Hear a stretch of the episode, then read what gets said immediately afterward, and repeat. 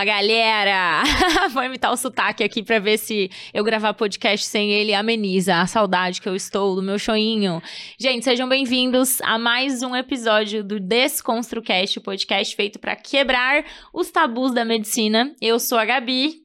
Tô aqui, sou aqui a host do podcast hoje. Estou sozinha, sem o meu host principal, Bernardo Prete, que não pôde estar com a gente. Mas, de toda forma, a gente tá aqui para gravar hoje um episódio super especial com o senhor Caio. Caio, seja muito bem-vindo. Caio Fontes, vou te apresentar aqui, tá? O Caio é médico pela FMG, formou em 2017, no mesmo ano que eu, inclusive, né? A turma, turma das antigas. A gente tá ficando tá velho, ficando hein, meu velho, amigo? Tá a gente ficando tá ficando velho. velho. Residência em cirurgia geral no Hospital Life Center, em BH, Belo Horizonte. Atualmente é cirurgião no corpo clínico dos hospitais Master Day, Mater Day, Vila da Serra e Oncoclínicas, é isso? Falei isso, certo? Certinho. Mater Day. E criador e apresentador do podcast A Confraria Cirúrgica. Então você já tá bem habituado, né, Caio? Seja bem-vindo. Ô, Gabi, obrigado, tá? Obrigado mesmo pelo convite. Estamos um pouquinho habituado a apresentar, mas é diferente estar do outro lado, né? vamos falar assim. Ser o entrevistado, Ser entrevistado. Né? Você sabe que a primeira vez que eu fui entrevistada num podcast foi essa mesma coisa. Eu tava, ai meu Deus, ai meu Deus.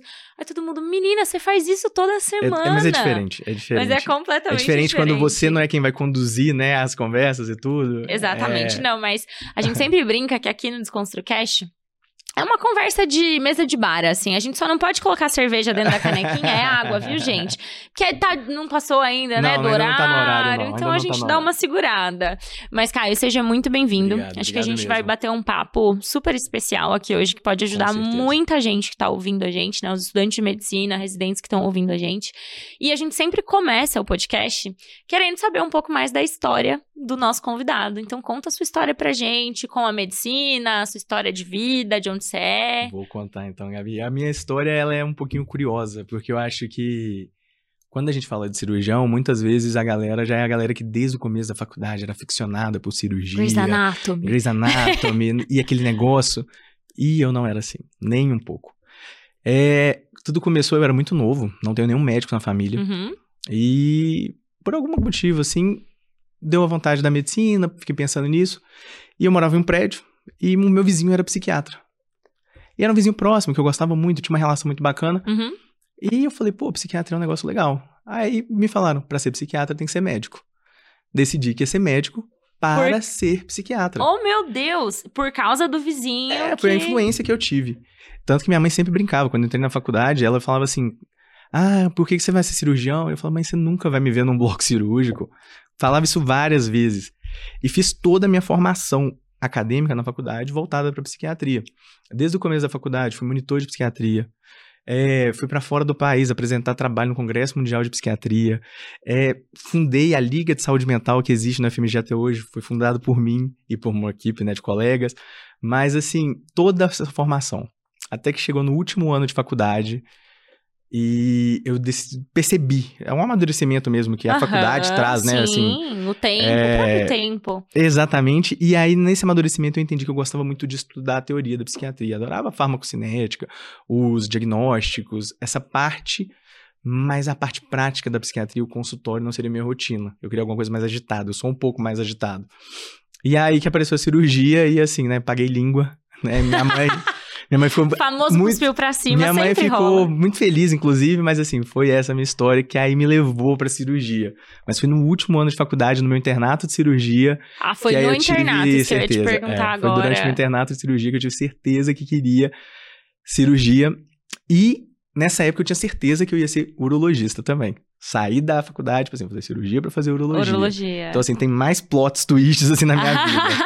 e como que foi quando você reparou você, no último ano da faculdade, quando você trocou? Como foi Olha, esse momento, assim, para você, de troca? Foi, para mim, foi engraçado, porque eu fiquei surpreso, mesmo assim, comigo mesmo. Falei assim, nossa senhora, criticava tanto a galera da cirurgia. É, Jamais, nunca. Não, não quero, nossa, não, não quero. Aquele estereótipo do cirurgião, né? uhum. né? Que tem um estereótipo e graças a Deus, cada dia que passa tem sido mais desmistificado, né? Do cirurgião meio grosseirão e tudo. E, esse estereótipo eu detestava, achava que não era cuidado do paciente, várias críticas mesmo.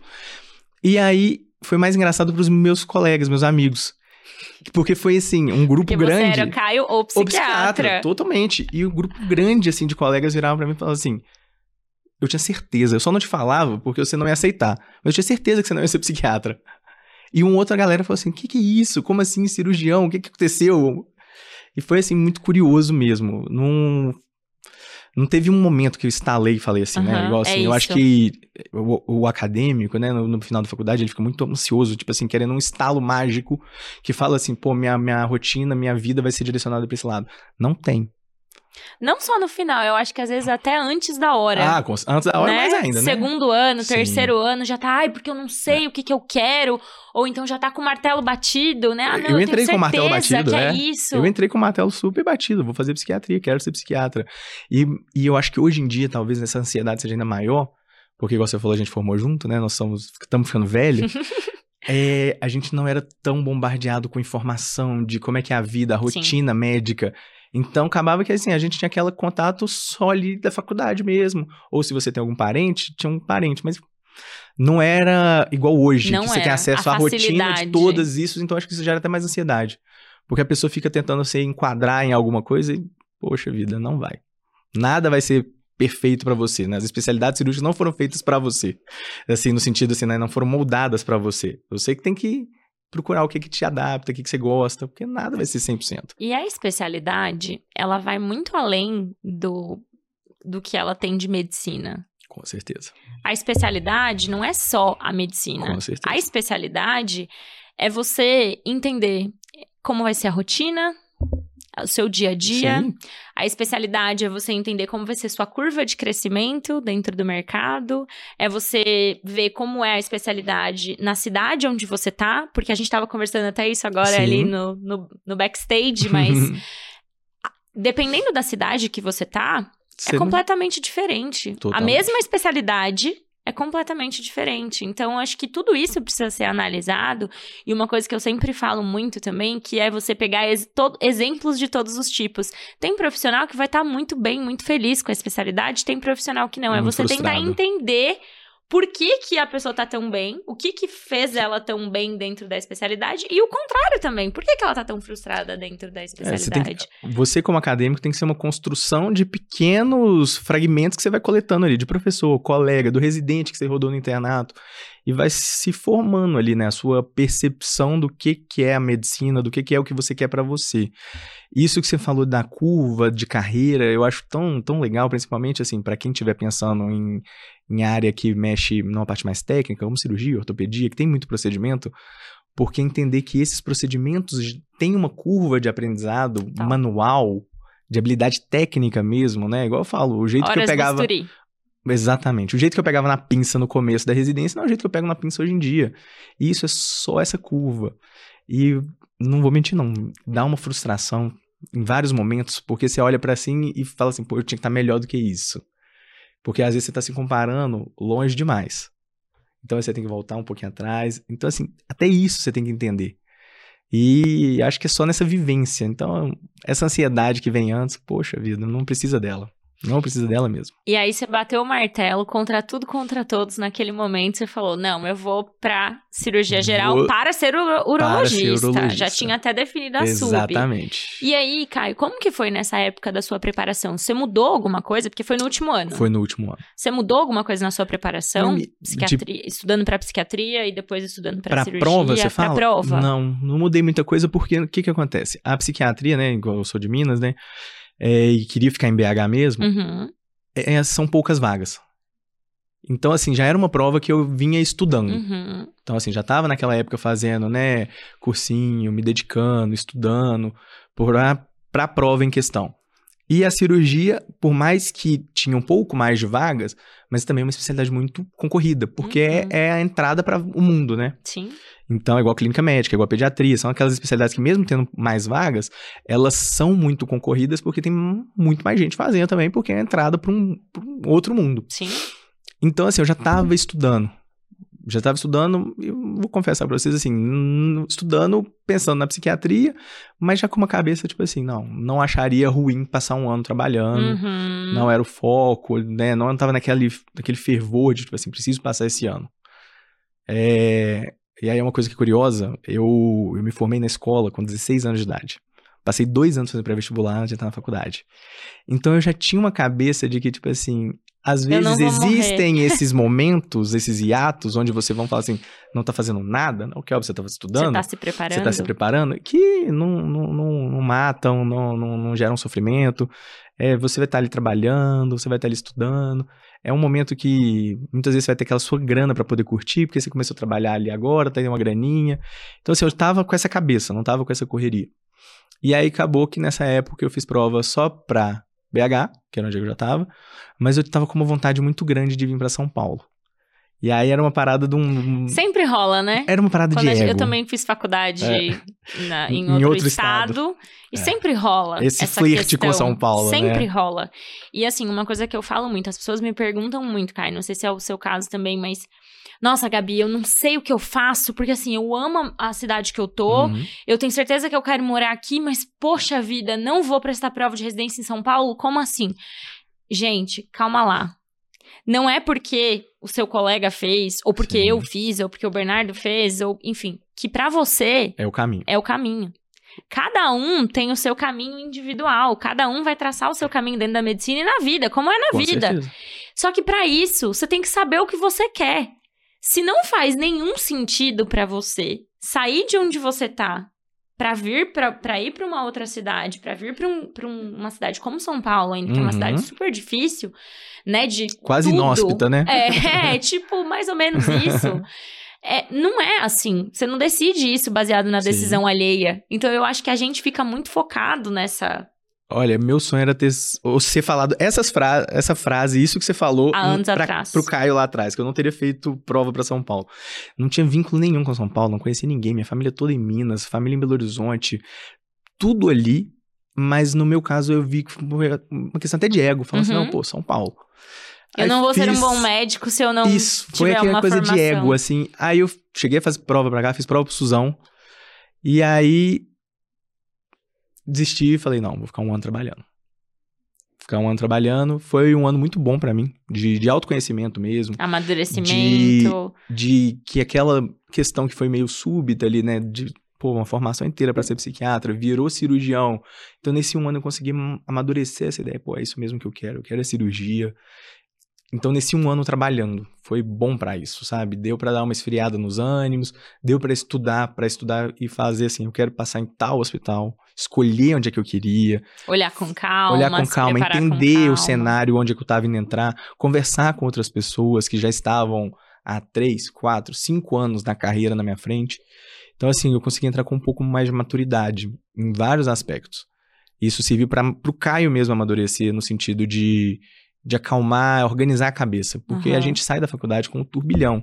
Você sai muito empolgado, pô, você pegou seu CRM, aquele sonho de seis anos, e aí você já cai de paraquedas, às vezes, numa residência, e aí já tá ali no primeiro ano acabando, e aí no- na residência mesmo gera uma dúvida, mas você já fez um ano, será que eu vou continuar? E assim, Aí você já entra numa sub, porque Já todo vai, mundo tá, tá na ali sua naquele cabeça caminho, dizendo naquele que caminho. precisa, que tem que fazer, que tem que fazer, que tem que fazer. exatamente. Vivi mais ou menos uma situação parecida e eu acho que eu sempre falo, né, que nada acontece sem que sem que tenha que acontecer. Eu Uhum. acho que você ter amadurecido essa ideia não foi uma coisa que você uma decisão que você, ah, não, mudei de psiquiatria para cirurgia e já vou emendar de cara a residência, não tive tempo para pensar no que eu realmente Sim. quero fazer. Eu acho que esse tempo realmente é fundamental para você parar e analisar, fazer um planejamento de curto barra médio prazo Uhum. e ver aonde você quer estar e o que, que você quer fazer. E aí, como que foi, assim, quando você foi prestar prova no ano seguinte? As instituições que Fui você escolheu? prova. Você quis voltar para sua faculdade? Como foi? É isso aí, é, é curioso, né? Eu fiz, eu fiz faculdade no FMG, né? Nós Aham, temos todas é, as então, clínicas HC, lá, Exatamente. Né? A referência enorme em tudo, né? Vamos falar assim. É uma das maiores instituições a nível de Brasil, né? Assim, de complexidade e tudo. Mas volto um pouquinho atrás da minha história que eu tinha falado mais cedo. Não tenho nenhum parente médico, não tenho familiar médico. Então eu tive uma decisão muito voltada, muito racional. Então eu só prestei prova para as instituições privadas da minha cidade, lá de BH. Olha, você não nem prestou prova para HC. Não, pro HC não prestei, lá tem hospitais maravilhosos lá em Belo Horizonte, mas eu falei assim, eu quero instituições privadas, pensando já em assim, eu sei que essas instituições normalmente absorvem os egressos delas da residência. Então foi um planejamento, assim, super estratégico. Quando as pessoas, inclusive aí, colegas meus, né, que já tinham feito residência direta, já estavam no primeiro ano em, em várias instituições públicas, tinham aquela máxima: nossa, você vai fazer instituição privada, você não vai botar a mão num procedimento. Em Belo Horizonte é balela, viu, gente? Opera e opera muito. Então, assim, a gente. Eu entrei com esse receio, mas eu falei assim: não, essa decisão tem que ser estratégia.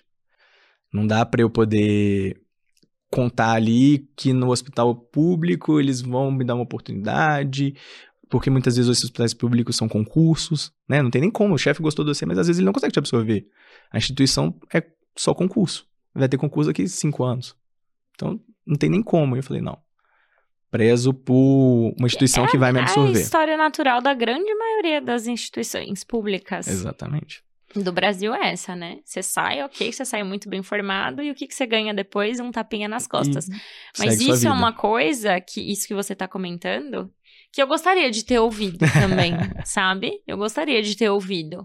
Porque eu tinha muito isso com as instituições privadas, principalmente aqui em São Paulo. Eu sempre quis vir para cá, então, uhum. ao contrário, né? Eu tive, eu não tenho parentes médicos também, mas eu sempre quis vir não por conta da, só da medicina, uhum. mas para morar mesmo, para ter a experiência de estar numa Paulo. cidade uhum. grande, sabe? Não, mas olha que louco.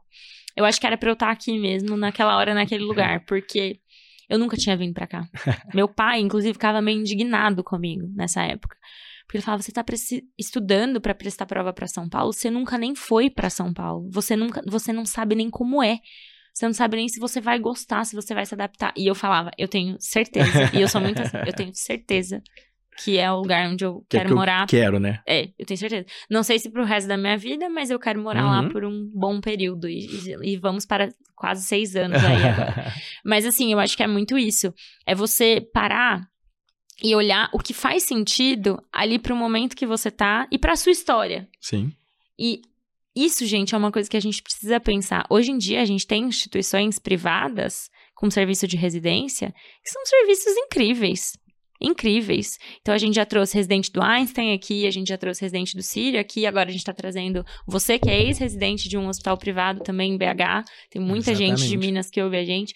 Então a gente tem que abrir um pouco mais a cabeça para essas possibilidades, porque pensar depois se o serviço vai te absorver ou não é extremamente importante. É o começo da sua carreira, né? É onde é que vai dar ali o pontapé inicial depois que você terminou sua, sua primeira especialidade, ou talvez seja sua única especialidade, mas é aquele pontapé inicial. E acho que você tem que entender que qual momento, você falou perfeitamente, Gabi, qual momento da sua vida você tá.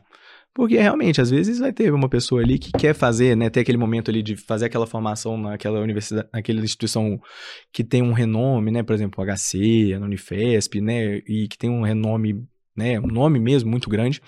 Mas, e vai depois pro interior, vai fazer outra coisa. Então você tem que entender Ou, o que, que você quer. já tem, sei lá, já um tem um familiar, vínculo familiar, já tem, é... isso, já tem alguma coisa.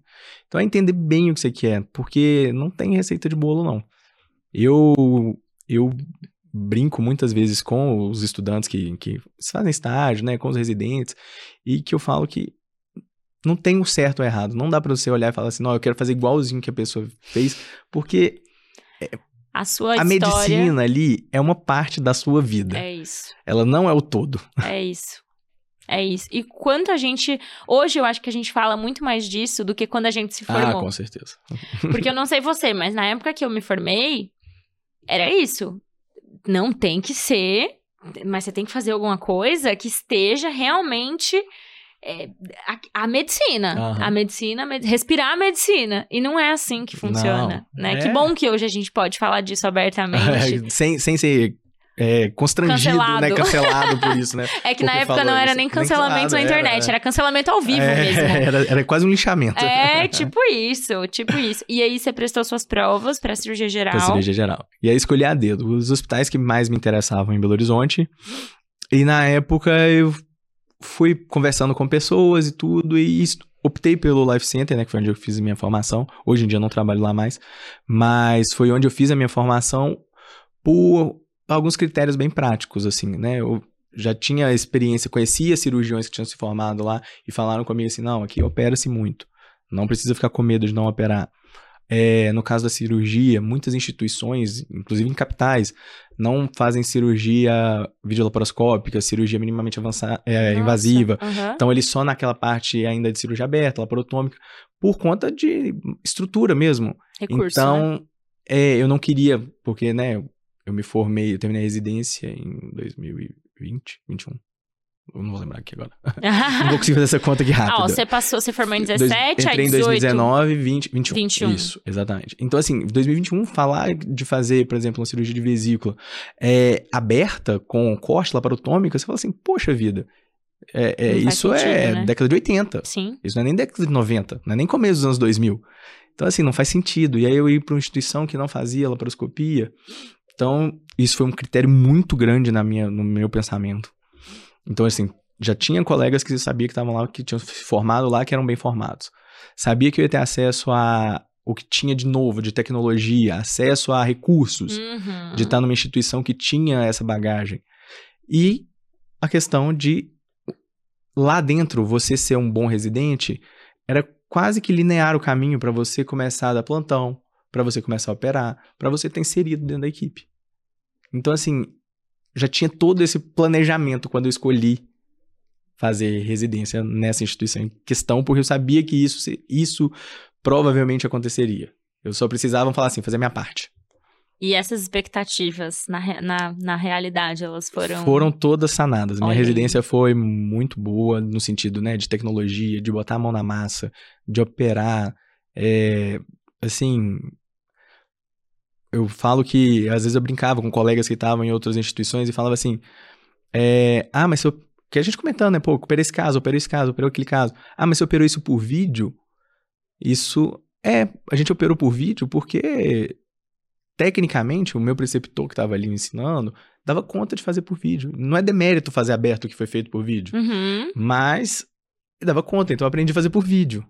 Então, assim, aí viravam e falavam diferentes. coisas assim que provavelmente os meninos, quem tá assistindo e tá nessa dúvida vai escutar falar assim: ah, você não vai saber operar caso complexo. Cara, o hospital tinha 30 ou 40 leitos de CTI. Era um hospital enorme, sabe? Fazia cardíaca avançada. Caraca. Fazia neuro avançada, fazia tudo. Então, assim, você vai falar que a gente- ali naquela instituição não fazia? Então, assim, tentar conhecer onde é que você está prestando prova também é muito importante. Conversar igual você Conversar. fez, conversar com os egressos, É. conversar com quem tá dentro. E assim, gente, é. Eu brinco, quando, e quando eu tava terminando meu RU, né, que aí começa aquela listinha, né? Um milhão de pessoas te mandando mensagem perguntando como é que é a residência, o que que tá, não sei o quê. E eu sempre falava, sempre era muito honesto. Óbvio que minha residência não foi perfeita. Nunca é, nenhum. Todas têm milhares e milhares de defeitos. Mas eu mandava pontos positivos são esses, pontos negativos são esses. E assim, quem tem que, né? Eu não tô ali pra ficar puxando gente, né? Eu não tô vendendo a residência pra ninguém.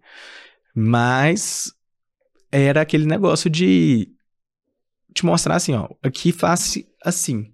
A rotina é essa. Por exemplo, a minha residência tinha uma coisa que pra muitas pessoas era quase que inconcebível, que era a gente fazer plantões. Nós éramos três R iguais, né? E a gente, cada um fazia 24 horas um dia. Às vezes era a pessoa. E, e no dia seguinte não tinha pós-plantão, você tinha que trabalhar. Você tinha um celular do hospital, você até podia ir pra casa. Mas se o celular tocar, você tinha que estar no hospital que resolver. Uhum. Então, assim, isso pra muitos serviços, assim, para muitas pessoas, talvez seja, não, eu não consigo viver isso, não é pra mim. Mas na minha realidade se adaptava muito bem, eu morava bem perto do hospital, então assim, consegui ir pra casa, voltava. Mas era aquele negócio, às vezes você chegava em casa duas horas da manhã depois da cirurgia, o telefone tocava. Volta pro hospital. Então você tinha que saber se aquilo se adaptava à sua rotina. Se aquilo funciona pra, Pra você. você. Porque- não funciona. não é, é a medicina, né? O trabalho não pode ser o todo, né? Você tem que entender se aquilo se encaixa na sua vida. E uma frase muito boa que eu ouvi é, antes de eu entrar na residência, de uma residente de GO, que era residente quando eu era interna. Ela virou pra mim e falou assim: o que você tem que ter na sua cabeça é que tem hora, tem data e hora pra começar e tem data e hora pra terminar. Exatamente. Porque se você for se apegar ao- aos ônus do, do durante, Você não faz Você nada. nada. Você não faz nada. E Você você, não, não faz trabalha também, nada. não, gente. Você não faz nada, nada. Você vai ficar Você dentro de casa. É, e, e sofrendo. É. Sofrendo por uma coisa que eu tô lendo um livro que chama Diário Estoico, que é maravilhoso, do Ryan Holiday. E várias vezes, assim, né? Ele tem, cita vários filósofos antigos e, e sempre a mesma frase, assim. Existem coisas que você controla e coisas que você não controla. Você tem que aprender a, a entender isso, a lidar Sim. com isso, porque senão você vai sofrer o resto da sua vida. E a maioria das vezes a gente sofre por coisas que a gente não, tem controla. Controle. Não tem controle, exatamente. A gente sofre real por Uhum. coisas que a gente não tem controle. Então, ai meu Deus, a ansiedade da prova, a ansiedade da, da preparação. a- Isso, o que vai acontecer, o resultado, não tá no seu controle. O que, que tá no seu controle? A sua, Sua preparação, exatamente. Ponto. Se vai acontecer alguma coisa no dia, se o seu Uber vai furar o pneu no caminho da prova, você não vai conseguir chegar, que eu já conheço gente que já passou por Não. isso. Fatores externos. Minha primeira prova de residência, o dia anterior, eu passei no pronto-socorro, tá passando vendo? mal. Passando mal mesmo. E aí, assim, hoje em dia eu tenho plena convicção que foi ansiedade. Mas na época eu tinha total certeza também que eu tava tendo uma cólica biliar. e assim, eu fui fazer prova à, base de Tilex. E assim, mas hoje eu tenho certeza que foi uma ansiedade, um, né? Nunca mais tive isso. Mas justamente por isso, a gente fica sofrendo às vezes por coisas que você não pode controlar. O que você Não pode controlar é sua alcance. preparação. O que você pode tentar controlar é sua escolha, né? Para, pensa, né? Não é um caminho só. Não é porque aquela prova ali é a prova mais concorrida que é o melhor hospital para você. Uhum.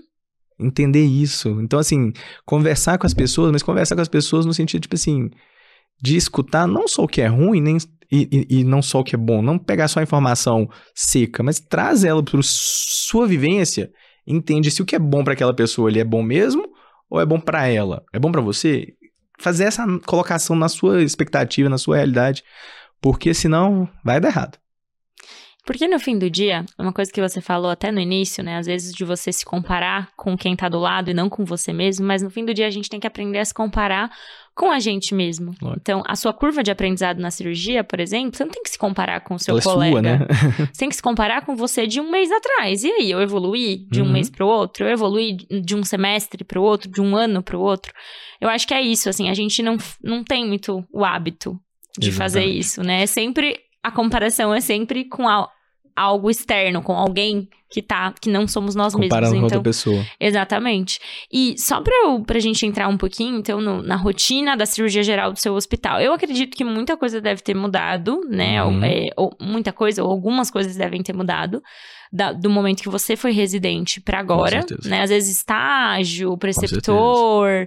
Tem gente que vem me perguntar até hoje, como é a residência de pediatria no IANSP? Eu falo, gente... Já foi, né? Ó, então, assim, pra começar, eu fui da última turma de dois anos de pediatria. Mudou Hoje já tudo, não né? são mais dois anos, são três. Então, assim, mudou completamente. Então, eu acho melhor a gente ir atualizar o residente, Com né? certeza. Perguntar pra quem seja É, mais novo. Hoje em dia, se alguém me perguntar assim, como, foi, como é a residência do Life Center? Eu vou falar, não tem mais. A residência acabou. O hospital foi vendido e cancelaram a residência. Então, assim, ela nem existe mais. Caraca! Na venda do hospital acabou a residência. Então, assim, não dá nem pra falar assim, ah, não, você pode fazer a mesma residência que eu fiz. Não, não dá, gente, não dá. Quem fez, fez, quem não fez, não faz mais. E como foi sua rotina lá? Como que era o seu Na residência, era, era igual eu tava falando, né? O R1 era um R1 meio sobrecarregado, né? Tinha essa questão de ficar né, com o BIP, levava pra casa. Quantas vezes eu já não sonhei com o toque do BIP que não Ah, te comigo? entendo. Quantas vezes? Mas ao mesmo tempo era uma residência onde eu aprendi muito. A gente operava muito. E o hospital lá, além de ter, né, a equipe que a gente era vinculado como residente, e aí a maioria dos hospitais privados funcionam assim, né? Acho que é interessante explicar. Tem, existem equipes cirúrgicas, dentro da mesma especialidade cirúrgica. Então, todo mundo ali Uhum. na cirurgia geral, barra cirurgia do aparelho digestivo, tem grupos. Esses Uhum. grupos operam sozinhos. E tinha um grupo que era, vamos falar assim, responsável pelos residentes. Hum. Então, esse grupo que era responsável pelos residentes, a gente operava as urgências e os casos eletivos desses preceptores meus. E a minha residência teve uma coisa muito legal também, que a gente era residente, mesmo sendo residente de cirurgia geral, a gente era residente da equipe de coloproctologia. Então, eu fiz a residência, vamos falar assim, eu fiz dois anos também de coloproctologia, Caraca. com casos coloproctológicos, urgência coloproctológica, câncer, cirurgia avançada coloproctológica. Então, foi muito legal essa experiência também. Assim, sou eternamente grato a esse grupo de proctologistas ali que tinha uma paciência de jogo com a gente. Porque querendo ou não, a gente não tinha formação de cirurgião geral, né? A gente tava na primeira residência. E, além disso, o hospital onde eu trabalhava era um hospital muito grande na cidade e que essas outras equipes eram, vamos falar assim, os principais nomes da cirurgia em Belo Horizonte. E aí também entra muito do residente. Eu era o residente meio quase que pentelho. No meu horário livre eu ficava dentro do bloco. Batia na porta de qualquer pessoa que tava operando. Ô, posso assistir? Aí eu começava a assistir. Passava um mês, ele- o cirurgião me convidava pra entrar na cirurgia. Claro. Aí quando entrava, fazia, instrumentava. Ah, não, beleza, já passei um mês instrumentando. Agora eu vou te deixar filmar. Aí você fazia a câmera da cirurgia laparoscópica. Aí depois de um tempinho, quando via, eu saí, né? Eu, te- eu terminei a minha residência Operando. conhecendo milhares de cirurgiões. Olha Das isso. referências, os chefes de todas as equipes que operavam nessa instituição. É, inclusive, tive convites para ingressar em algo. Quando eu formei, assim, colocaram na minha frente assim, duas, três equipes, né, para eu poder me vincular. É, por conta disso, né, eu ficava ali dentro do bloco o dia inteiro, era as pessoas sabiam que, eu falar assim, o meu celular pessoal, os cirurgiões do hospital, sabiam que o meu celular pessoal era quase que um bip. Eles tinham, me ligavam para resolver pepino, que não, teoricamente não era minha obrigação como residente. Mas também eu entendia que era aquilo ali que ia ser o meu diferencial, que era aquilo ali que me abriu uma porta. E tanto que foi. E Eu- aí. Vou discordar de você rapidinho numa coisa. Pode. Você não foi o residente pentelho. você foi. é, você apresentou pra essa galera ali do seu hospital, na minha opinião, as duas características mais importantes de um residente. Agora, falando como ex-preceptora de residência, É. porque depois que eu saí da residência, eu fiquei como assistente, né? Em dois, dois, duas faculdades. Uma foi no IANSP, e no hospital que eu fiz pediatria, e na outra foi na Faculdade de Medicina do ABC. Então, eu fiquei nesses dois locais. E no Einstein também já fui preceptora, já, já fiquei Uhum. ali de médica assistente, né? Não contratada da faculdade, Sim. mas do, do plantão ali. E assim, não tem nada melhor num residente. Hoje eu tenho a clareza completa disso. Du- duas coisas o residente precisa ser. Só duas: interessado e proativo. Eu concordo plenamente. Eu tenho residência Você hoje em não dia, precisa concordo ser. plenamente. Você não precisa ser a Saber. pessoa mais inteligente do Não. mundo, que eu nunca fui, Também inclusive. não, também não. Você não precisa ser o cara com a melhor técnica cirúrgica, porque você está ali para Muito isso. menos, você pra e você está numa curva, e Hum. todo mundo sabe disso. Você não tá ali para ser o cara que sabe rodapé de livro, de cor. Né? Ah, não, mas espera aí, na teoria, no, Uhum. no livro, na página O 36... epônimo é esse. É, o epo... Exato. Não é isso que vai te tornar um bom residente. Não é isso que vai fazer os seus chefes te enxergarem como um bom residente. O Você precisa mostrar que você está lá para aprender. E como que você faz isso? Sendo interessado Uhum. e sendo proativo. Se você vê que estão precisando de alguma coisa X Que você dá conta, né? e que você ajudar. sabe fazer, que É. você pode ajudar, faça, ajude. Se aquilo é do seu interesse, É se é do seu vê. interesse abrir portas, e eu acho que é interesse de todo residente certeza, abrir né? portas, né? Com certeza. Mas faça. Porque você nunca sabe que, a- até onde aquela porta vai te Uhum. levar. Eu falo que assim. É, eu, eu não tenho falsa modéstia com esses trem, não. Eu. Ó, o trem do mineiro, né? eu não tenho essas falsas modéstia, não. Mas o. o eu, eu brinco, né? E falo com todo mundo que a minha residência, ela me abriu uma brecha numa porta. E aí nessa brecha eu botei o pé e empurrei ela. Uhum. Deu um chute. É, Foi. abri a Voadora. Foi isso, abrir a porta. Porque também não espera que a porta vai ser aberta com tapete vermelho e uma pessoa te esperando lá na frente com canapé, não. É, é uma portinha. E você empurra e faz o seu. Não é assim, né? Você entra Não. na sala e o cirurgião fala: vem aqui operar Vem cá comigo. operar. É, eu nem não. te conheço. Não, não, é assim. E é assim, foi, foi, um, foi gradativo. Isso foi muito legal. Isso foi muito principal, é, principalmente assim, aconteceu muito durante o meu R1, mas mais no meu R2, até porque, né, o R2 a gente tem um pouquinho menos de obrigações de algumas funções laborais que são, né, mais chatas. Uhum. Então a gente não precisava fazer isso, então eu tinha mais tempo pra ficar dentro do bloco.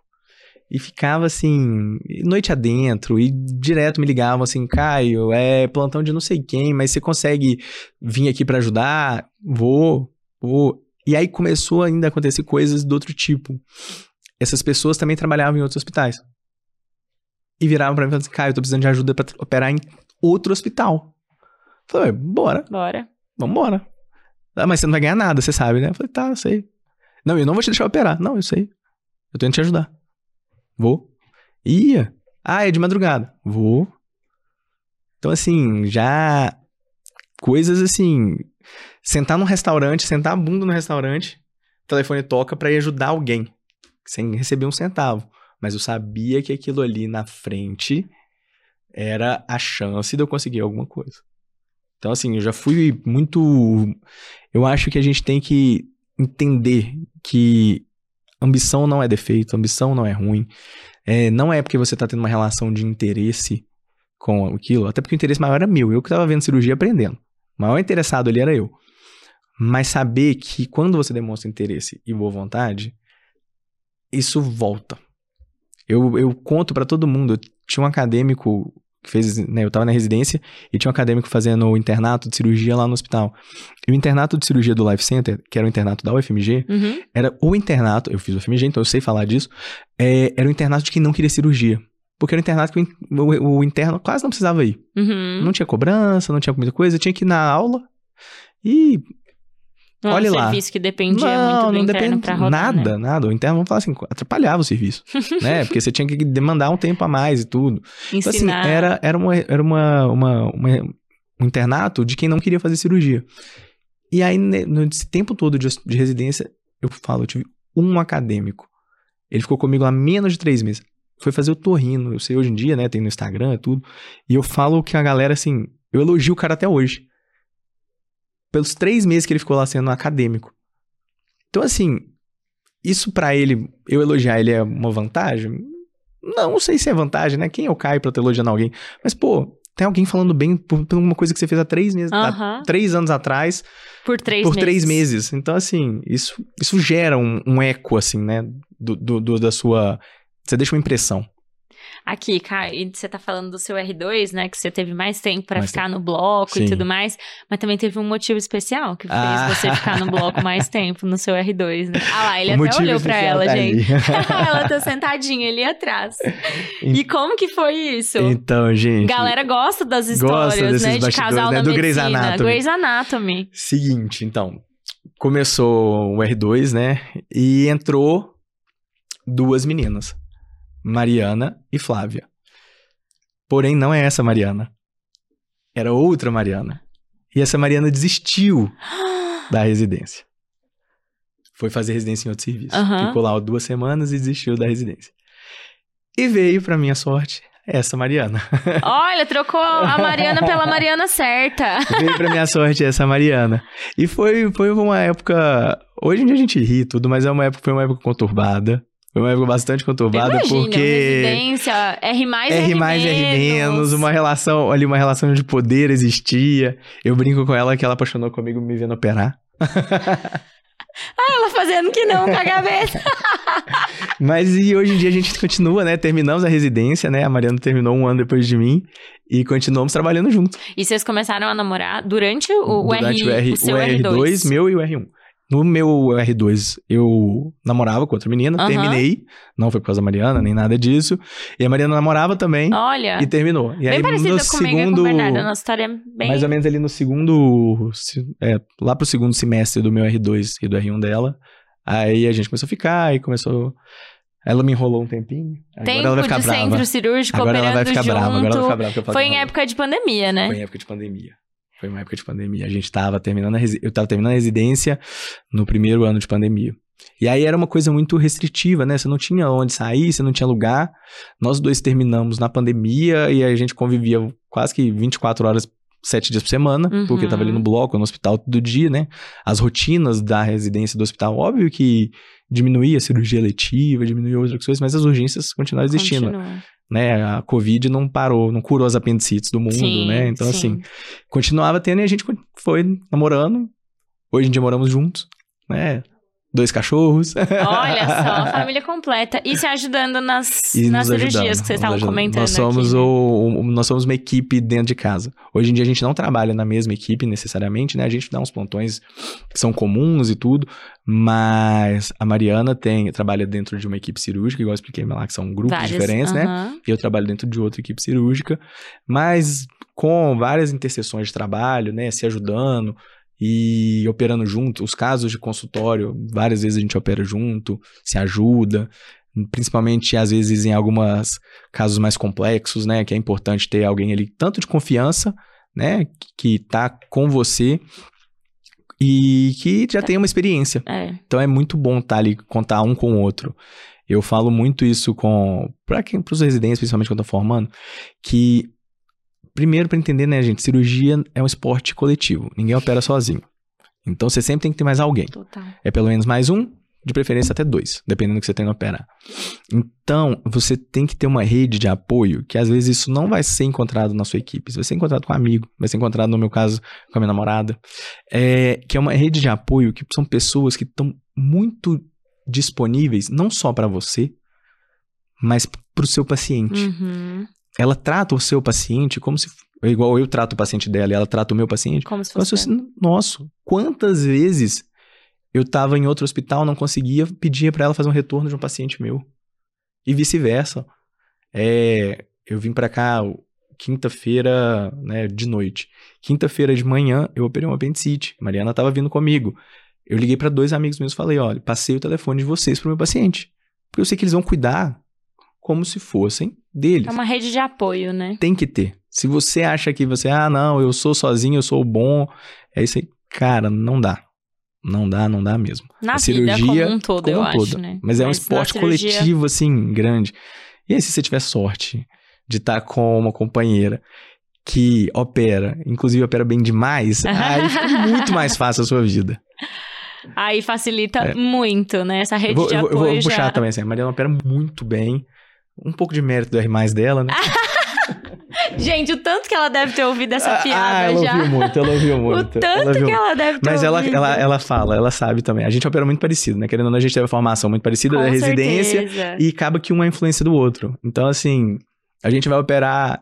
E isso é uma coisa muito legal da cirurgia. O que a gente tá falando de se comparar consigo mesmo, é, é legal isso, porque a gente que é muito engajado e muito entusiasmado com cirurgia, a gente ficou feliz de dar um ponto de pele que. Nossa, esse ponto de pele que ficou perfeito. E compara com o que você deu ontem e fala assim, pô, aquele de ontem que eu achei que estava perfeito, não estava perfeito Não tava. coisas muito simples. Eu acho que esse é o encantamento que a cirurgia traz pra gente. É comparar, assim, o caso que foi tranquilo, que não teve um pormenor, mas esse, você compara uma manobra que você fez, um jeito que você segurou, é, um traquejo a mais. Ah, foi mais delicado isso daqui. Isso é muito, muito legal e muito vívido na cirurgia. Coisa de cirurgião raiz, isso que você tá falando, hein, Caio? E aproveitando esse gancho que você tá puxando, né, da cirurgia raiz mesmo, de você Sim. ficar feliz com as coisas, com a sua curva ali de aprendizado, é, você terminou a cirurgia geral em 2021 Isso. e aí você optou por prestar, não prestar sub. Naquela época você já sabia como foi a história da Uro. Isso, vamos voltar lá na história da Aura. Na geral, eu me apaixonei mesmo pela geral. Posso falar isso porque eu fiquei. Não é, não é papo de mad love, gente. Não é, tá? Assim, não é falando isso. Eu entendo que é trabalho, eu fico cansado, fico estressado, mas eu, eu gostei muito do que eu fazia. Então, assim, eu acabei que meio que esqueci da Ouro.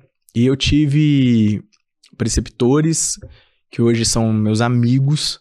E tive amigos que foram meus preceptores. Então, assim, invertido, né? Eles não eram meus preceptores, mas eram cirurgiões do aparelho digestivo, cirurgião geral.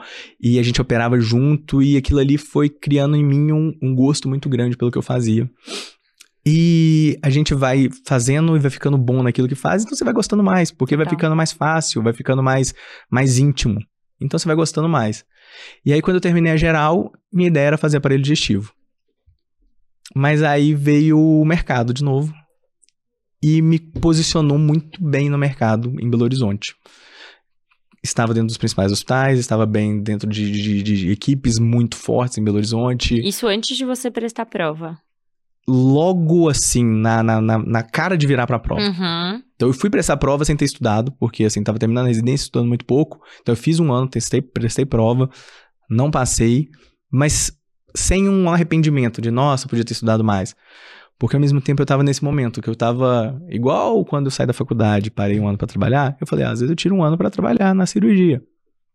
E aí, nesse um ano, foi um ano que foi exatamente a brecha da porta que eu aproveitei e empurrei. E aí eu comecei a me inserir muito bem. Aqueles antigos cirurgiões que estavam lá quando eu era residente, que às vezes não Uhum. tinham vínculo nenhum comigo e que gostaram do meu trabalho, me ofereceram um trabalho, me puxaram para serviços grandes, me puxaram para serviços de alta complexidade, que são os hospitais que eu trabalho até hoje. E as equipes, né, que E você as falou. É muito importante você ter. Uma relação com isso. E não foi, e no final eu não trabalho com a equipe que foi a equipe que foram meus preceptores da residência. Era outro pessoal. Pessoal que Né? você foi abrindo, conhecendo ali. No final, assim, tem um grande chefe meu que eu trabalho muito com ele, que foi meu preceptor, assim, nos últimos 45 do segundo tempo do meu R2. Ele entrou pra equipe, mas Uhum. depois logo saiu também. E ele me abriu uma porta maravilhosa. Mas foi mesmo que o. quase que o por fora da residência, né? O, o estar ali no bloco que me gerou essas portas. E aí eu falei assim: não, então já tô inserido nesse mercado. O que, que eu vou fazer da minha vida agora? Eu, eu largo isso que eu tenho e vou para uma instituição fazer aparelho digestivo, que era o que eu queria. Em Minas Gerais, a gente tem três instituições só, que tem, são no total acho que cinco ou seis vagas para o estado inteiro, então é muito pouco. Vou para São Paulo, que tem um pouco mais, e aí eu me distancio mais ainda da minha realidade de Belo Horizonte E do que eu quero pra... do que eu quero, que eu quero ficar aqui. Ou eu vou ficar aqui e vou caçar jeito, né, de, de aprender o que eu tenho que aprender, fazendo a minha própria especialização, aprendendo com quem opera isso, aprendendo com quem opera muito, pra eu aprendendo na prática e ser o cirurgião que eu quero ser. E aí, outra vez, uma decisão assim, fria, racional, é, com poucas paixões envolvidas, com pouco ego. Porque eu falo que, assim, às vezes o ego bate, eu fico falando assim, nossa, eu devia ter feito a residência. E batia, né? Hoje em dia eu tenho mais clareza de que o caminho que eu tô fazendo é o melhor caminho pro Caio, pra mim. É, então, às vezes o ego batia e ficava inseguro e, e nossa. E aí eu falei, não, vou fazer isso. E aí comecei a trabalhar, né? Na minha residência mesmo, igual eu falei, eu tive é, laparoscopia avançada com a equipe da coloproctologia. Eu fazia residência no hospital que tinha o maior número de cirurgias bariátricas do estado. Então eu fazia bariátrica pra caramba. E oncológica. Então já tinha aquilo. E aí, nesse tempo que agora eu tenho trabalhado, eu tenho sempre me aproximado de pessoas que são referências nessa área. Então, auxilio sempre, né, o- um grande cirurgião de, de, de Belo Horizonte, que inclusive é o chefe da MG Transplantes, opera fígado, assim, maravilhosamente bem. É, tenho contato com a equipe que é hoje em dia dos das clínicas, que opera em hospital privado, eu que auxilio eles também. E aí você vai aprendendo. Porque a gente fica muito muito engessado na ah, residência, tem que fazer a residência para aprender. E, cara, a residência não te prepara. Óbvio que te prepara, mas assim, ela não vai te dar tudo. O depois vai ter. Eu tava falando com você que eu escutei a. Tava escutando o podcast do, do cirurgião plástico que veio aqui, eu esqueci o nome dele, O Paolo. E ele fala exatamente isso, que ele fala que ele foi pros Estados Unidos umas oito, nove Foi. vezes, porque ele queria aprender mais e mais e mais e mais, porque é realmente ele que tá perto de quem é a referência daquilo.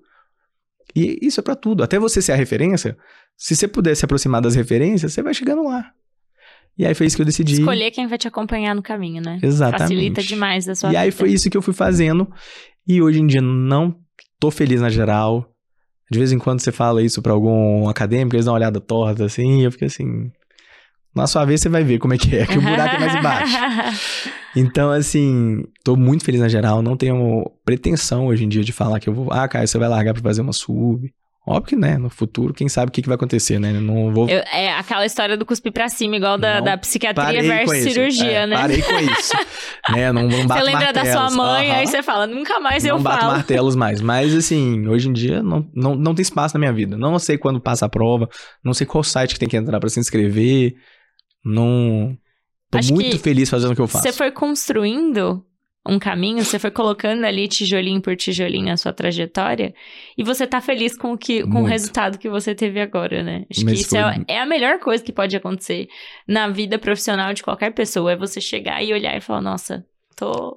Tô satisfeito com o que eu construí Exatamente. até aqui. Se vai mudar, ou se vai continuar, ou a gente não sabe. Mas eu É acho o que que é a gente muito falou, isso. do que é controlável e o que não é controlável. Vai ficar ansioso com aquilo. Exato. E eu acho que ao longo da minha vida, essas carcadas, carcadazinhas, vamos falar que a vida me deu, que foi, não passei direto no vestibular. Então entendi que aquilo não era o fim do mundo. Parei um ano depois antes da residência para trabalhar. A princípio queria ficar na geral para fazer a sub, ficar um ano trabalhando. Essas pequenas coisas que a vida vai colocando. E aí que você entende que aquele caminho que você aprende na faculdade, que é ciclo básico, ciclo clínico, internato, residência, sub, consultório de sucesso, cara, isso não existe. Esse caminho, ele é, ele tem milhares e milhares de ramificação. Ele não é uma linha reta. Uhum. Ele, inclusive, às vezes, ele não é nem uma linha. Não, eu- eu- é, É, um... é- é quase um traçado É um eletrocardiográfico. traçado eletrocardiográfico, isso que eu ia falar agora. É. Exatamente. Não, É um- uma coisa assim, não tem receita de bolo. É, não tem mesmo. E o agora a gente detalhou seu, sua residência, a gente detalhou sua trajetória. E o podcast veio quando? O podcast veio esse ano. Gente, então, quem estiver assistindo, Aí, tá segue Já lá, divulga. já faz essa divulgação aí pra gente. A Confraria Cirúrgica Quem quer Podcast. cirurgia, principalmente, né? Principalmente pra, pra turma, né? Nós somos três cirurgiões, né? O Lucas e o André são cirurgiões do aparelho digestivo, cirurgião geral, cirurgião do aparelho digestivo e o cirurgião geral. E essa ideia surgiu, nós somos, além né, de colegas de trabalho, somos muito amigos. E essa ideia surgiu da nossa rotina. A gente, uma vez por semana, às vezes mais, às vezes até mais e mais, né? a Mariana tá aqui, ela sabe. A gente se telefona pra conversar sobre cirurgia. A gente se encontra pra tomar café, sentar e conversar sobre cirurgia. E às vezes de coisas banais, tipo assim, um ligar pro outro e falar assim: "Nossa, eu dei um pão de pele hoje, foi maravilhoso". Porque todo mundo é muito empolgado com o que faz. Aham. Todo mundo gosta muito do que faz. E gosta de estudar, e gosta de estar ali, e a gente sentava sempre nesses cafés e tudo pra conversar de cirurgia, pra falar do dia a dia, pra falar de como é que estavam as rotinas, às vezes pra reclamar das coisas, né, que acontecem, das do, do, do- vamos falar assim, do submundo da cirurgia, das coisas que só quem tá no bloco cirúrgico sabe. E a gente falou assim, pô. E aí veio essa ideia da gente falar assim, por que que a gente não vai gravar isso? Se a gente gosta, outras pessoas devem ter interesse. Com certeza. E aí a gente surgiu de uma. Eu falo que foram três fatores que fizeram a gente criar o podcast. Que foi uma necessidade, que foi uma necessidade da gente ter uma autodivulgação. Somos três cirurgiões jovens no mercado de Belo Horizonte que é bem saturado, Uhum. dominado por grandes nomes de cirurgiões. Uhum. Então a gente tinha essa necessidade de autodi- autodivulgação. Por uma oportunidade, a gente não tinha ninguém em Belo Horizonte fazendo nada minimamente parecido com o que a gente estava fazendo. Olha. E com um dever também médico, porque assim, o que tem de informação de baixa qualidade, de assim, de quase moral discutível na internet, e a gente ali com informação boa, é quase que o nosso dever moral Fazendo um trabalho fazer, sério. fazer, Concordo. mostrar, explicar como é que é, né? A gente tá vivendo, às vezes, uns momentos ali, né? Quase que uma, uma inversão da capacidade científica, né? Então, assim, e a gente fala muito lá no podcast. A gente quer trazer informação séria, descontraída e baseada em ciência. É o nosso objetivo. Então, foi nessa brincadeira que surgiu o podcast. Terminamos a primeira temporada né, no começo desse mês, com 18 episódios lançados, com vários convidados nesse meio tempo, né? Falando de outras áreas, né? Teve um oncologista clínico, Olha. teve um grande especialista em motilidade de esôfago falando sobre refluxo, que foi um episódio bem rico, assim, bem, Nossa! bem legal.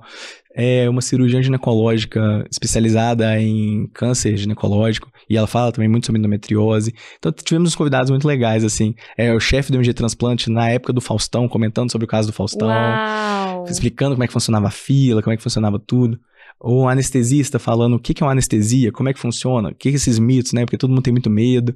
Então, assim, é o mundo cirúrgico, mas não necessariamente só sobre cirurgia, mas é o que tá em volta da cirurgia.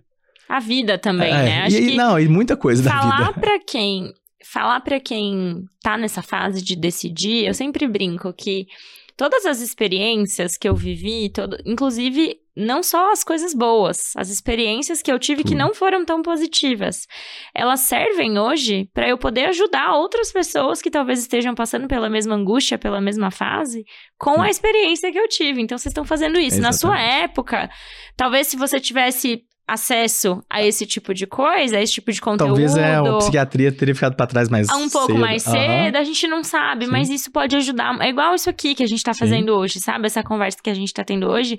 A pessoa que pode ouvir vai tirar uma bela de uma lição e aquilo vai ser aplicado na vida dela e é isso que a gente tem que pensar, sabe? O nosso trabalho ele não serve só pra nós. Não, nem um Ele pouco. serve realmente pra gente poder, enfim, levar, né?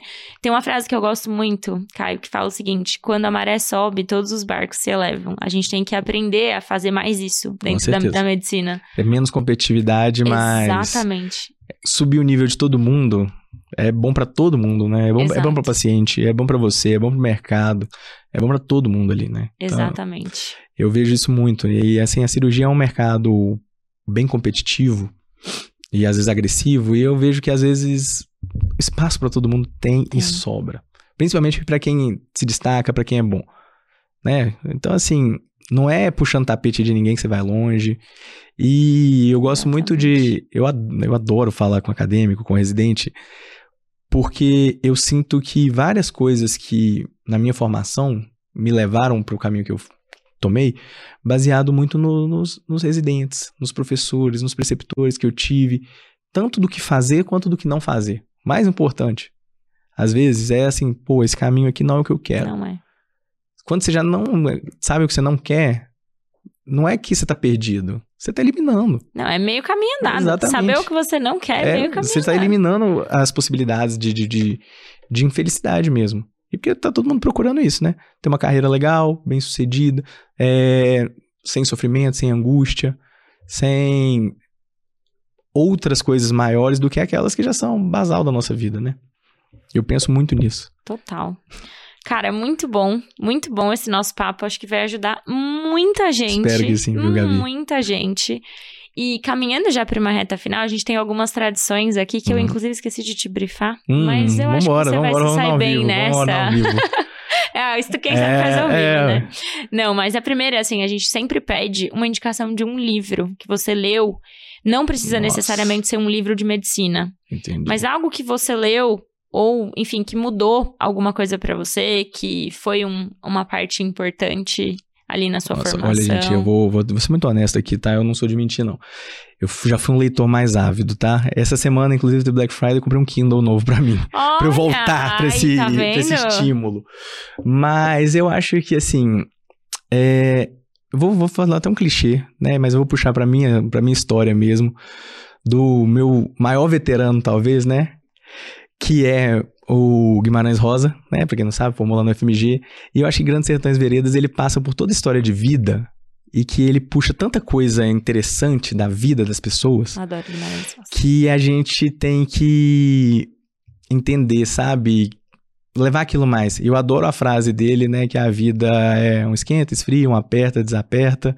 O que ela quer da gente é coragem. E eu acho que isso é um foco muito grande. Deve ter uns dois ou três posts no meu Instagram com essa frase, porque ela é uma frase que me norteia muito, principalmente nos momentos de angústia e de dúvida. Gostei. Acho que ninguém nunca fez uma recomendação aqui de literatura brasileira Ah, clássica. eu- Achei o máximo. Eu adoro Guimarães Rosa. Então. E uma segunda coisa que a gente sempre pede para os nossos convidados, Caio, é a indicação de um outro convidado que você acha que pode Ah, nossa, acrescentar eu tenho aqui. pessoas, assim, geniais pra poder indicar. Dentro da cirurgia, meus dois colegas de bancada, né? Tanto o Lucas quanto o André, o Lucas Calazans e o André Fujioka, que são muito bons mesmo. É, posso indicar no ponto de vista de falar sobre futuro de medicina, sobre medicina e internet, medicina Uhum. e Instagram, que é uma das pessoas que, com quem eu vejo ter uma relação muito boa com essa rede social, do ponto de vista de business, do ponto de vista de, de curiosidade, que é o meu preceptor, meu chefe, Marcos Zambelli, maravilhoso, assim, tá? Vale a pena seguir o Instagram dele. Ele é um cirurgião bariátrico, fala muito sobre bariátrica, mas vale a pena seguir ele pra entender como é que é a relação do médico com a mídia de uma forma bem, bem honesta, bem tranquila. Eu acho que pro, pra quem tá começando e tá sendo bombardeado pela essa digitalização, mediação Total. da medicina, é, é um cara interessante. Que é mais um fator ansiogênico, inclusive, para Exatamente. quem É um cara interessante né? pra. Ele, inclusive, estava no congresso bariátrica falando sobre isso. E acho que é um cara que vocês deviam convidar. Olha, tá convidado, então. A produção já vai, entrar em contato. E onde que a gente te encontra, Caio, nas redes sociais, para poder continuar te acompanhando, ou podcast? No meu Instagram, eu, o Instagram tá, virou um misto de vida pessoal e medicina. Fui um pouco relutante a isso, mas virou. Arroba Caio B. Fontes, tá lá. Tem coisa do podcast, tem tudo. E no YouTube e no Spotify tem a Confraria Cirúrgica Podcast. A gente lançava episódios toda quarta. Agora, no começo de 2024, começa a segunda temporada e vai ter todo episódio toda quarta-feira. Maravilha, gente. Já anotem aí então, tá? Vocês me encontram no Instagram, arroba DRAGabriele, com dois L's e Y. Eu sei que vocês adoram quando eu falo isso, Araújo. no, arroba, no arroba pediatra de consultório, também no Instagram, todos os dias. E não esqueçam, gente, meu, meu, meu noivo, futuro marido, em três semanas, não está aqui, mas eu vou fazer propaganda é. também. Arroba mentoria.residência no Instagram, no YouTube. Arroba Bernardo Prete no TikTok. Olha só, agora eu tô fazendo até propaganda é. dos arroba dele, tá? arroba Bernardo Prete no TikTok e no Instagram. E também não esqueçam, por favor, de seguir o arroba desconstrucast.podcast, o Instagram do nosso podcast, para acompanhar os cortes aqui do Desconstrucast. E, gente, por favor, né? Parem de miguelar estrela pra gente. Vão lá, né? Sigam a gente lá no Spotify, deem cinco estrelas, que a gente adora receber umas estrelinhas. E estamos aqui lançando episódios novos também, toda terça-feira às sete da manhã. Então se inscreve lá no Spotify para você receber a notificação assim que o episódio for pro ar. Caio, foi um prazer. Gabi, brigadão Muito mesmo obrigada. Convite, tá? Foi, foi ótimo o nosso papo. Mesmo. e, gente, um beijo então e até a próxima. Tchauzinho.